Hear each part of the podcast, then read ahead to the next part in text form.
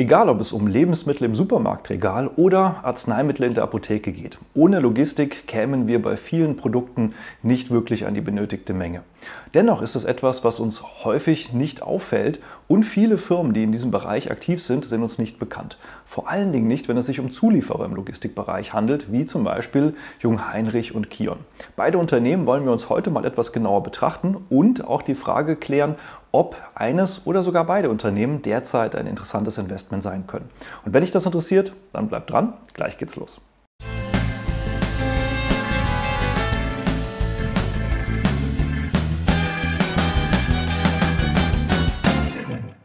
Hallo und herzlich willkommen auf meinem Kanal. Mein Name ist Maximilian Gamperling und wir sprechen heute mal über die beiden deutschen Logistikzulieferer Jungheinrich und Kion. Beides Unternehmen, für die ihr im Duell abgestimmt habt in der YouTube-Community und dementsprechend schau auch gerne mal im nächsten Zeitraum für die nächste Abstimmung mit rein, von samstags bis dienstags, welches Unternehmen ich mir dann für nächsten Freitag genauer vornehmen soll.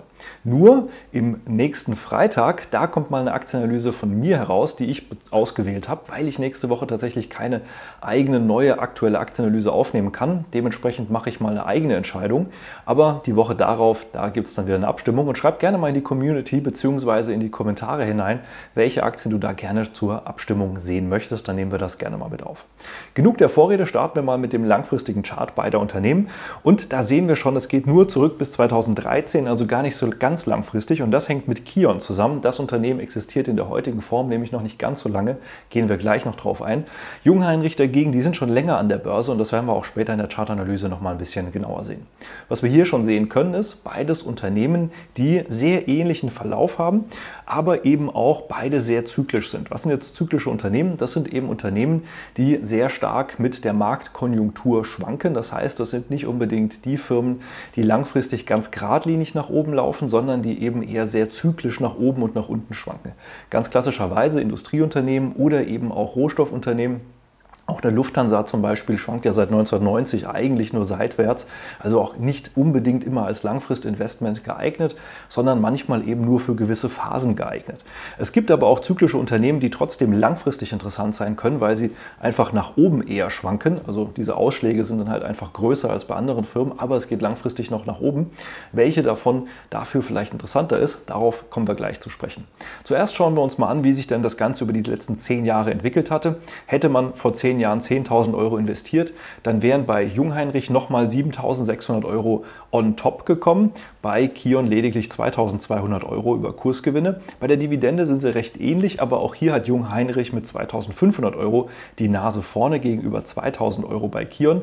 Macht für Jungheinrich in den letzten zehn Jahren eine Gesamtrendite von 100 Prozent, von Kion 42 Prozent oder 7 Prozent pro Jahr gegenüber 4 Prozent pro Jahr. Und auch die persönliche Dividendenrendite bei Jungheinrich gerechnet auf die ursprünglichen 10 10.000 Euro wäre mit 3,8 Prozent heute deutlich attraktiver als bei Kion mit 0,6. Also die letzten zehn Jahre, wir sehen das hier schon ein bisschen im Chartverlauf, da wäre tatsächlich Jungheinrich attraktiver gewesen, wobei die Diskrepanz, die kommt eigentlich erst hier so seit 2023 so richtig zum Tragen. Ansonsten sind die beiden Aktien teilweise wirklich sehr ähnlich verlaufen. Wenn man das Ganze mal betrachtet im Vergleich zu Indizes, da sehen wir hier ganz oben, wie sich der Industriesektor im DAX orientiert hat und entwickelt hat, mit 124 Prozent tatsächlich besser als beide Unternehmen über die letzten zehn Jahre. Und wenn wir das Ganze jetzt hier mal vergleichen mit dem MDAX mit 60 Prozent, dann sehen wir Jungheinrich ähnlich auf, aber Kion tatsächlich hier so ein bisschen abgeschlagen. Also beides keine Unternehmen, die jetzt wirklich unbedingt da ganz vorne heraus den Index schlagen oder besonders stark sind. Und wenn wir uns das Ganze jetzt mal anschauen im Vergleich mit Wettbewerbern, dann sehen wir ein wildes Bild mit ganz vielen wilden Linien und das hängt einfach auch damit zusammen, dass alles natürlich, auch alle Wettbewerber hier natürlich sehr zyklisch äh, durch ihre industrielastige Art und Weise sind. Wir sehen aber auch Toyota, einer der Marktführer hier, oder auch Cargotec, Mitsubishi, Logisnext, alle vor den deutschen Wettbewerbern. Dann aber auch hier Jungheinrich vorne vor Terex oder eben hier Hüster Yale Material Handlings. Die schneiden tatsächlich noch schlechter ab als Kion. Das heißt, wir sehen, wir sind da eher im Mittelfeld mit den beiden deutschen Anbietern. Nicht ganz viel schlechter, das muss man auch sagen, aber eben auch nicht wirklich sonderlich vorne mit dabei. Dabei gehören beide Unternehmen tatsächlich wirklich zu den Marktführern in dem Bereich. Dominiert wird aber gerade der Markt für Flurförderfahrzeuge, wie der Fachbegriff für Gabelstapler und andere äh, Geräte in dem Bereich ist, tatsächlich von Toyota aus Japan, die hier auch am stärksten wachsen. Platz 2 hat dann mittlerweile schon Kion und auf Platz 3 kommt Jungheinrich. Der gesamte Markt wächst. Wir sehen dann hier auf Platz 4 Crown Equipment aus den USA, auch ein sehr bekannter Hersteller für Flurförderfahrzeuge oder eben Gabelstapler. Wir sehen also, es gehört tatsächlich zu den größten Unternehmen, aber Toyota hier ganz vorne dabei. Es gibt noch einen anderen Bereich für diese Intralogistik, wie das heißt, und das ist im Prinzip hier ja auch für solche Automatisierungslösungen. Also man kann sich diese Intralogistikbranche eigentlich in zwei Bereiche im Wesentlichen vorstellen, zumindest was die Zulieferung angeht. Das eine sind sozusagen die ja frei beweglichen Gerätschaften wie Gabelstapler, Ameisen und so weiter, also alles, was man so per Hand meistens auch im Lager bedient oder mittlerweile eben auch per Robotik immer mehr geht. Und dann gibt es eben so etwas wie die automatischen Hochregallager. Das sind dann die Läger, die wirklich sehr hoch und sehr breit sind. Palettenläger, Pakete und andere Boxen, die da gelagert werden, wo dann eben hier in Schienensystemen eben automatisch gewisse Dinge hin und her fahren. Werden wir aber auch gleich sehen. Und auch hier gibt es einen eigenen Markt und da ist tatsächlich der Marktführer auch aus Japan, Daifuku, gefolgt von Schäfer aus Deutschland. Schäfer ist aber eben nicht an der Börse. Dann haben wir Dematic. Dematic gehört mittlerweile eben auch zu Kion, also insofern auch Kion hier ganz vorne dabei. Und dann gibt es hier eben auch andere Firmen wie zum Beispiel Honeywell, Murata Machinery, Vanderlande, Knapp aus Österreich. Das ist auch ein sehr bekannter Swisslock aus der Schweiz, mittlerweile äh, auch nach vorne gekommen. Cardex aus der Schweiz, äh, das sind dann äh, auch Geräte, die es eigentlich in jedem Lager gibt, aber die sind eben sehr spezialisiert. Gehen wir mal ein bisschen darauf ein, was die beiden Firmen denn genau machen und fangen wir mal mit Jungheinrich an. Und da sehen wir schon hier so eine Palette an Gabelstaplern und Ameisen, äh, die es da eben bei Jungheinrich so gibt. Schauen wir uns mal dieses Produktportfolio ein bisschen genauer an. Erstens jetzt mal mit dem Blick tatsächlich auf die klassischen Geräte. Da haben wir hier eben so Niederhubwagen, Kommissionierer, Schubmaststapler, Hochregalstapler, einen Handhubwagen und so weiter weiter und so fort. Äh, das Ganze ist dann tatsächlich hier bei äh, äh, bei Jungheinrich eigentlich immer elektrisch.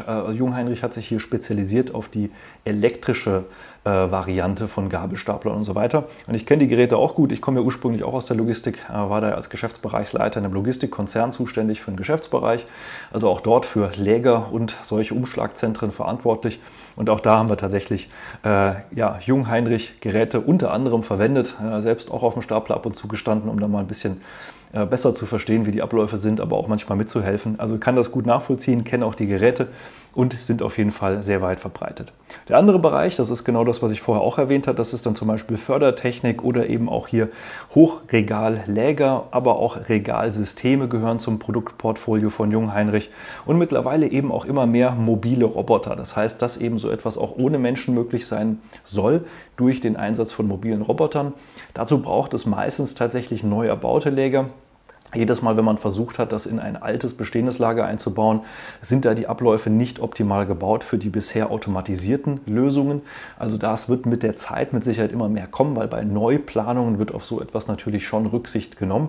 Für alte Läger, also für die meisten bestehenden Läger, ist es gar nicht so einfach, das nachzurüsten, wie man sich das vielleicht wünscht oder eben vorstellt.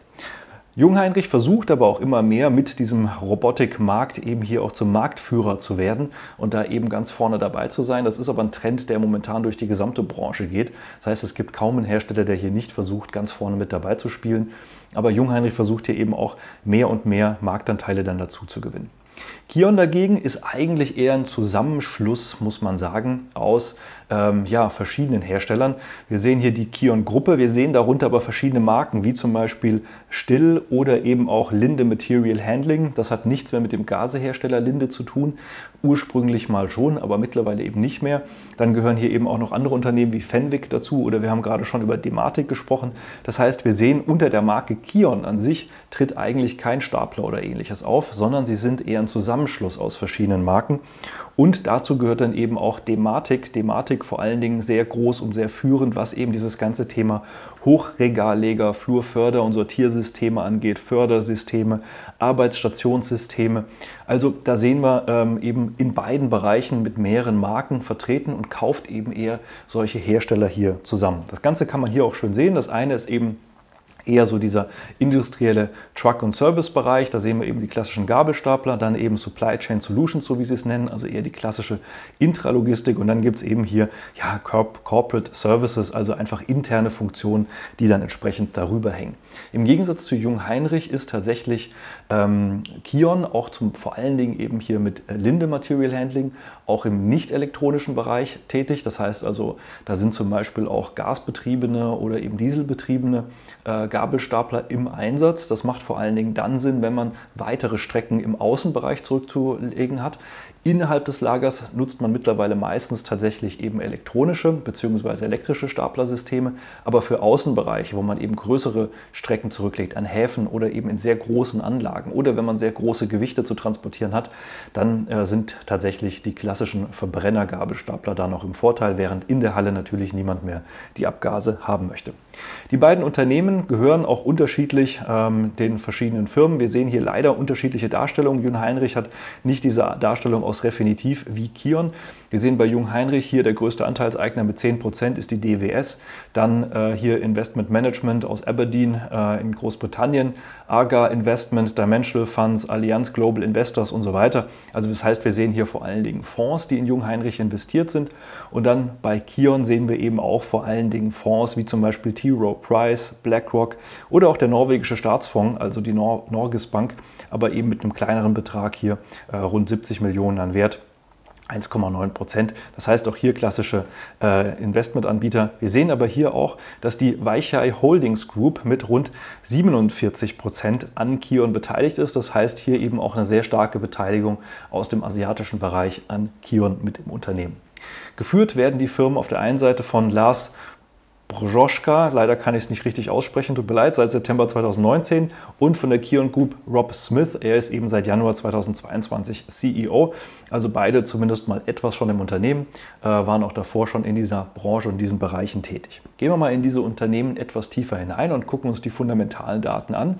Da sehen wir hier bei der Umsatzentwicklung, äh, ist auf jeden Fall Jung Heinrich deutlich kleiner als Kion. Kion rund 11,2 Milliarden an Umsatz, Jung Heinrich 5,2, also weniger als die Hälfte. Dafür aber profitabler. Die operative Marge bei Jung Heinrich bei 8,7 Prozent, bei Kion bei 4,6 Prozent. Netto ist bei Jung Heinrich bei 6,3 und bei Kion bei 2,3. Das heißt, wir haben hier bei Jung Heinrich sogar eine höhere Nettomarge als die operative Marge bei Kion. Und was man auch sagen muss, ist bei Kion ist die Marge tendenziell eher gesunken, wäre sie bei Jung Heinrich eher stabil und langfristig sogar eher gestiegen ist. Also was wir hier sehen können, ähm, erstens die längere Historie auf der einen Seite, weil das Unternehmen schon länger so an der Börse ist und Kion eben als Zusammenschluss verschiedener Firmen noch nicht ganz so lange börsennotiert und damit noch nicht ganz so lange in der heutigen Form da, aber weniger profitabel, aber dafür eben deutlich größer, was Kion angeht. Wenn wir mal auf das Umsatzwachstum angehen, dann sehen wir hier Jungheinrich vor allen Dingen in den letzten fünf Jahre stärker gewachsen als Kion. Beide wachsen aber langsamer als die letzten zehn Jahre. Hier war Kion noch relativ stark mit 10,5 Prozent, Jungheinrich mit 9 Prozent. Man muss aber eben dazu sagen, Kion wächst natürlich auch sehr stark durch Zukäufe oder ist durch Zukäufe gestiegen und gewachsen. Äh, dementsprechend äh, Jungheinrich hier ein bisschen organischer, was das Wachstum angeht. Die Umsätze kommen eben ein bisschen aus unterschiedlichen Bereichen, wie man das aufteilt, ähm, je nachdem, wie man das Ganze sozusagen äh, hier klassifiziert. Wir haben bei Jungheinrich ja den Rest von Europa außerhalb Deutschland als den größten Bereich, dann Deutschland als der zweitgrößte Bereich. Und dann gibt es hier eben noch einzelne Märkte wie Italien, Frankreich. Auch hier ist Westeuropa ähm, inklusive Deutschland dann tatsächlich der größte Markt. Auch Deutschland ist hier nochmal separat. Aber Kion ist eben auch sehr stark zum Beispiel hier in Amerika vertreten. Und das ist schon der zweitgrößte Markt, der hier tatsächlich in, bei Jungheinrich nur eine kleine Rolle spielt, äh, weil sie da einfach nicht so äh, vertreten sind, sondern sich eben vor allen Dingen auf den europäischen Markt fokussieren. Als Jungheinrich und Kion sich tatsächlich versucht, weltweit als Ausrüster hier im Intralogistik- und Logistikbereich aufzustellen. Auch die Segmente muss man ein bisschen unterschiedlich betrachten. Jung Heinrich unterscheidet das in Intralogistik und Finanzservices. Das heißt, in Intralogistik fällt im Prinzip alles hinein, was wir ein Produkt machen und Finanzservice ist dann sozusagen einfach die Finanzierung des Ganzen. Ähm, die Produkte an sich haben dabei auch die höhere Marge, wenn man das mal betrachtet. Und Kion unterscheidet das Ganze in Industrial and Truck Service, das heißt, das sind die Gerätschaften an sich, und die Supply Chain Services, das heißt, das sind die großen automatisierten Geräte. Und hier sehen wir eben vor allen Dingen dass mit den ja, kleineren Gabelstaplern, äh, mit den Geräten, mit den frei verwendbaren Geräten, dass hier eben die, ähm, ja, der größere Bereich besteht im Vergleich eben zu den starren Systemen, die einmal eingebaut werden, die zwar als Einmalprojekte sehr viel größere Beträge haben, aber eben dann nicht so regelmäßig äh, auch Wartungs- und Serviceaufträge bringen. Wenn wir jetzt mal in die Gewinne hineingehen und die Gewinn- und Cashflow-Entwicklung, dann sehen wir auch hier natürlich Jungheinrich die etwas längeren Verlauf. Wir sehen auch, dass Jungheinrich hier das stabilere Gewinnwachstum hat, während wir bei Kion eigentlich auf dem Niveau sind seit 2013, was den Gewinn angeht. Also eigentlich überhaupt gar keine Gewinnentwicklung hatten, obwohl die Firma an sich ja immer weiter gewachsen ist.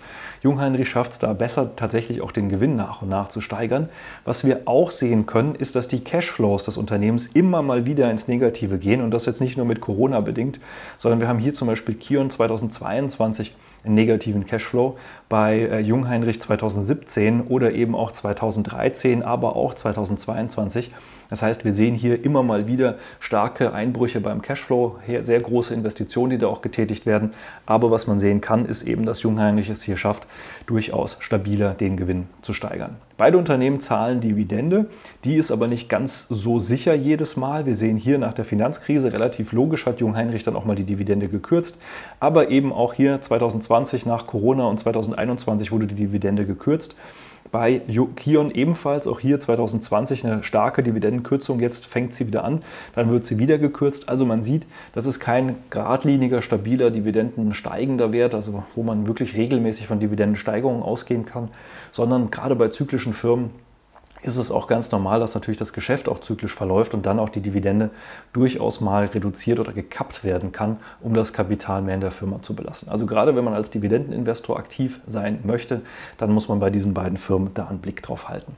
Wenn wir mal die Gewinnentwicklung vergleichen, dann sehen wir hier einen deutlichen Vorteil bei Jung Heinrich über die letzten fünf Jahre ein Gewinnwachstum von 19 Prozent pro Jahr bei Kion minus 15 Prozent pro Jahr. Und das, was wir auch gerade gesehen hatten, über die letzten zehn Jahre ist Jungheinrich im Schnitt um 12 Prozent pro Jahr gewachsen beim Gewinn und Kion lediglich um 1,1 Prozent, also mehr oder weniger auf der Stelle getreten. Also Jungheinrich gerade beim Gewinn, aber auch die letzten Jahre beim Umsatz sehr viel stabiler und stärker gewachsen, als wir das bei Kion gesehen haben.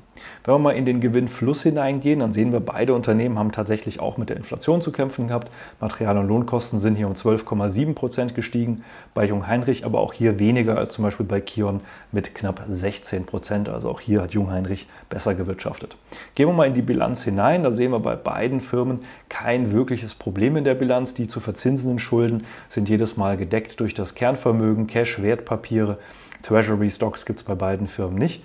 Wir sehen bei Kion aber ein bisschen eine höhere zu verzinsende Verschuldung im Verhältnis zur Gesamtbilanz und wir sehen eben durch die Übernahmen auch einen größeren Goodwill in der Bilanz. Das heißt einfach für etwas, wo man mehr bezahlt hat, als das Firma eigentlich im Kernvermögen wirklich wert war. Das wird dann eben hier als Goodwill mit in die Bilanz gelegt. Das heißt, wenn man mal das direkt vergleicht, hätte Jungheinrich hier mit Sicherheit nochmal die stabilere Bilanz. Bei beiden ist es aber kein direktes Problem zu erkennen. Aber Jungheinrich auch hier etwas die Nase vorne.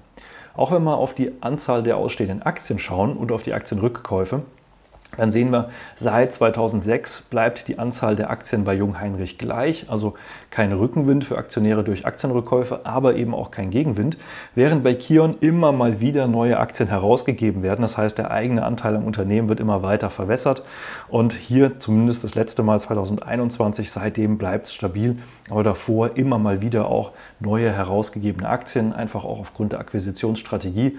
Wenn man hier Firmen zukauft, braucht man eben das entsprechende Kapital und gerade wenn da noch weitere Zukäufe geplant sind, wird das höchstwahrscheinlich auch über eine ähm, Ausweitung eben hier der ausstehenden Aktien passieren. Äh, einfach um da nicht durch die höheren Zinsen auch höhere Kredite zahlen zu müssen, macht das relativ wahrscheinlich. Wenn wir jetzt mal in die Dividende hineingehen, haben wir ja schon ein bisschen gesehen, die Dividenden sind hier nicht immer sicher, sowohl bei Jungheinrich als auch bei Kion werden die Dividenden immer mal wieder gekappt. Wir sehen aber bei Kion passiert das sehr viel deutlicher als bei Jungheinrich. Hier wird ein bisschen reduziert und dann wird aber auch relativ schnell wieder gesteigert. In der Spitze hatte man mal bei Jungheinrich auch eine Dividendenrendite von 3,5 Prozent. Im Moment ist man eher so bei 2 Prozent Dividendenrendite. Bei Kion war die Spitze sogar mal 7 bis 8 Prozent. Mittlerweile sind wir eher unter einem Prozent angekommen durch die jüngste Dividendenkürzung bei Kion. Wenn wir jetzt mal hier in die Dividendenwachstumssicht hineingehen, dann sehen wir natürlich auch das, was wir schon auch beim Gewinn gesehen haben. Hier ist Jungheinrich einfach weiter vorne. Wir haben heute erstens eine stärkere Ausgangsbasis, was eben die Dividende angeht. Und auf der anderen Seite haben wir eben hier auch das stärkere Dividendenwachstum, zumindest mal bisher. Das heißt, es ist auch wahrscheinlich, dass das Dividendenwachstum hier bei Jungheinrich auch durch das höhere Gewinnwachstum dann eben auch für die Zukunft gilt. Also hier vielleicht dann attraktiver äh, für die Zukunft, auch was künftige Dividenden angehen kann. Gehen wir mal in die ersten Kennzahlen hinein. Da sehen wir hier bei Jungheinrich ein bereinigtes KGV von 10,4 und Kion ebenfalls knapp 10,4, also sehr eng beieinander. Historisch ist Kion hier etwas höher mit 18 und Jungheinrich mit 15 beim KGV, also beide im Moment unter ihren historischen 10-Jahres-Durchschnitten äh, sind beide drunter gefallen. Wir hatten hier auch mal teilweise Spitzen dazwischen, also bei beiden eben etwas darunter. Gehen wir mal in die ersten Bewertungen hinein und schauen uns den Piotrowski-Score an. Beide nicht unbedingt besonders stark. Kion kommt gerade mal auf 3 von 9, Jung Heinrich wenigstens auf 4 von 9 Punkten. Abzug gibt es bei beiden dadurch, dass der Cashflow negativ ist. Das haben wir ja gerade auch schon gesehen. Wir haben bei beiden eben eine sinkende Kapitalrendite, wobei die eben auch bei Jungheinrich höher ist. Wir sehen bei beiden weniger Cashflow als Gewinn, auch wenn das bei Jungheinrich ebenfalls höher ist, aber bei beiden ist es eben weniger.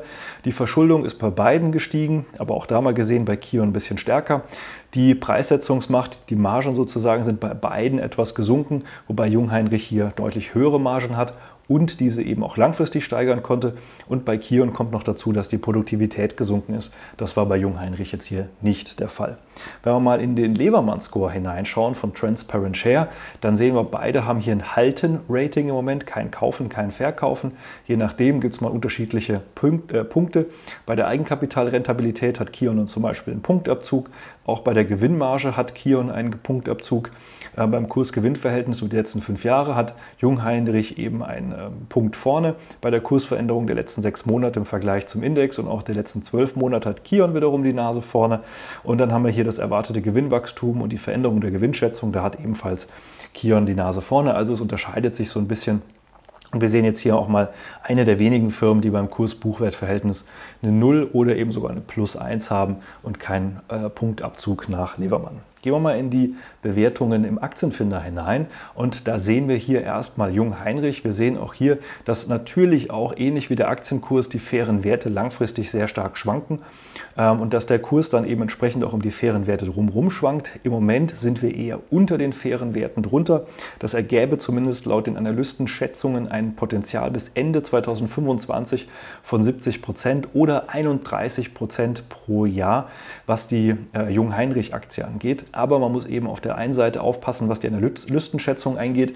Natürlich können die auch keine zyklischen Schwankungen vorhersagen, sondern die versuchen einfach auch da einen Durchschnitt irgendwie zu errechnen und es kann deutlich besser sein, wenn wir wieder so einen Anstieg hier erleben. Es kann aber auch durchaus noch mal tiefer bergab gehen falls wir eben doch keine ganz so starke konjunkturelle Entwicklung haben. Deswegen ist das gerade bei zyklischen Firmen mit sehr viel Vorsicht zu genießen. Wenn wir das bei Kion betrachten, sehen wir ein sehr ähnliches Bild, wenn auch ein bisschen schwächer, aber auch hier sind wir unter den fairen Werten. Hier sind die Analysten deutlich optimistischer. Bis Ende 2026 hätte man hier sogar ein Potenzial von 48 Prozent pro Jahr. Aber auch hier, wie gesagt, sehr abhängig von der zyklischen Entwicklung oder vielleicht auch Übernahmefantasien, die dann noch neu in die Firma hineinkommen. Also das muss man tatsächlich sehr mit Vorsicht genießen. Dementsprechend schauen wir uns mal die langfristigen Charts beider Firmen an und betrachten da mal die Entwicklung. Hier sehen wir auch, dass Jung Heinrich zurückgeht bis aufs Jahr 2002. Seitdem sehen wir hier eben diesen langfristig positiven Anstieg nach oben, aber eben auch unter extremen Schwankungen. Wir sehen hier natürlich diesen extremen Einbruch durch ähm, die Finanzkrise. Seitdem ging es dann wunderbar hier nach oben, aber auch hier, ohne dass es größere ja, konjunkturelle Probleme gegeben hat, ging es dann eben hier bei Jungheinrich von 2000, äh, ja, Ende 2017, Anfang 2018 bis Corona nach unten. Corona hat uns dann gerade mal wieder zu diesen, oder nach Corona hat uns gerade mal wieder zu diesen Hochs geführt. Dann ging es jetzt eben wieder bergab. Also eine sehr, sehr volatile Bewegung, die wir sehen. Aber man kann durchaus sagen, es geht so ein bisschen in Treppenstufen bergauf. Wenn hier die Pandemie nicht gekommen wäre, hätten wir uns wahrscheinlich auch irgendwie hier oben drüber gehalten. Und wir gehen hier in Treppenstufen nach oben. Aber es gibt eben sehr, sehr lange Seitwärtsphasen unter starken Schwankungen. Und jetzt braucht es eben sozusagen erstmal wieder den Ausbruch. Wir sehen hier eben diese Top-Bildung, die es dann zuletzt gegeben hat an diesen Hochs. Das sehen wir auch gleich bei Kion. Und jetzt haben wir eben hier so einen Abwärtstrend. Wenn es da oben drüber ausbrechen würde, dann könnte man sagen, naja, zumindest geht es im ersten Schritt mal wieder bis zu diesem Widerstandsbereich zwischen 42 bis 50 Euro. Irgendwo in dem Bereich wäre mal so ein erstes Ziel. Und dann kann es hier natürlich noch eine ganze Weile weiter schwanken, weil einfach wir hier nicht so diesen langfristig ähm, ja, sauberen Verlauf nach oben haben. Ein Impuls dazu kann es dann eben bei den Quartalszahlen geben, die im 20. März rauskommen. Ist also noch ein bisschen Zeit bis dahin, aber da kann so der nächste Impuls kommen. Dann schauen wir uns mal Kion an. Auch hier eine sehr, sehr ähnliche Entwicklung. Nicht ganz so lange an der Börse logischerweise. Dementsprechend äh, sehen wir jetzt hier nicht die Historie, aber auch hier sehen wir, diesen Abstieg eigentlich seit 2018. Dann nach der Pandemie ging es nach oben, so ungefähr auch wieder bis zu diesen Hochs. Dann haben wir auch hier diese Top-Bildung bekommen. Und äh, ja, jetzt sind wir dann noch unter diesen Unterstützungsbereich gefallen, der im Moment als Widerstandsbereich äh, fungiert. Wir haben hier aber im Moment zumindest mal wieder einen Ausbruch nach oben. Das heißt, wenn wir diesen Widerstandsbereich nach oben überwinden können, könnte das tatsächlich Potenzial nach oben zeigen. Und auch hier könnte ein Auslöser zum Beispiel die Quartalszahlen Ende Februar 2024 sein. Am 29. Februar sollen die tatsächlich veröffentlicht werden. Und vielleicht sehen wir da aber vorher schon eine entsprechende Bewegung, die den Kurs mit nach oben bringt. Falls er eben nach unten wegbricht, dann sollte man sich da eher nochmal zurückhalten. Ich bin in beide Firmen tatsächlich nicht investiert. Wenn ich mich jetzt für eine der beiden Firmen entscheiden müsste, dann würde ich tendenziell eher zu Jung Heinrich gehen. Ja, Kion hat zwar das größere Potenzial für die äh, Globalisierung bzw. sich weltweit entsprechend aufzustellen, aber man muss eben auch sehen, äh, langfristig entscheidet viel stärker die Gewinnentwicklung und hier ist Jung Heinrich deutlich besser aufgestellt. Ist einfach das ja, profitablere und wachstumsstärkere Unternehmen, das einfach auch durch ja, Qualität wächst und nicht nur durch Zukäufe. Das heißt, äh, hier Jungheinrich wäre persönlich mein Favorit, aber man muss eben auch einfach bei beiden Unternehmen bedenken, dass sie sehr, sehr zyklisch sind, dass sie sehr stark schwanken und dass es durchaus lange Phasen geben kann, auch eben von mal zehn Jahren, wo es überhaupt nicht mit dem Kurs vorankommt, dass man eben ein bisschen Dividende bekommt, je nachdem, wann man in den Wert reinkommt, vielleicht sogar mehr oder weniger aber eben da auch durchaus sehr, sehr große Schwankungen im Depot stattfinden können. Und das muss man einfach vor einer Investition bedenken, wenn das für einen okay ist oder wenn man sagt, man möchte eher an diesen zyklischen Aufwärtsbewegungen sich beteiligen und kann das zum Beispiel mit der Charttechnik sehr gut abschätzen, dann kann man das natürlich machen. Als langfristiges Investment für mich persönlich wäre es jetzt nichts, zu volatil, zu wachstumsschwach. Und deswegen beide Unternehmen für mich zumindest mal im Moment unattraktiv und auch auf absehbare Zeit für mich mal im Moment kein Investment. Aber das kann ja für jeden etwas anders sein und jeder hat ja natürlich eine eigene Strategie an der Börse oder geht eben individuell vor. Dementsprechend vielleicht ja für dich eine richtige Aktie dabei. Und falls du sagst, naja, du hast noch gar keine richtige Strategie und du weißt gar nicht so richtig, ob du jetzt in die Aktie oder die oder warum auch immer in irgendeine Aktie investieren solltest, melde dich gerne mal für ein kostenloses Strategiegespräch. Dann schauen wir uns an, wo du stehst, was deine Ziele sind, ob und wie wir dir dabei weiterhelfen können. Und ansonsten hoffe ich, dieses Video hat dir schon weitergeholfen. Falls ja, hinterlass mir gerne einen Daumen nach oben, abonniere den Kanal, falls noch nicht geschehen. Und dann freue ich mich, wenn wir uns im nächsten Video wiedersehen. Mach's gut, bis dahin, viel Erfolg an der Börse. Ciao.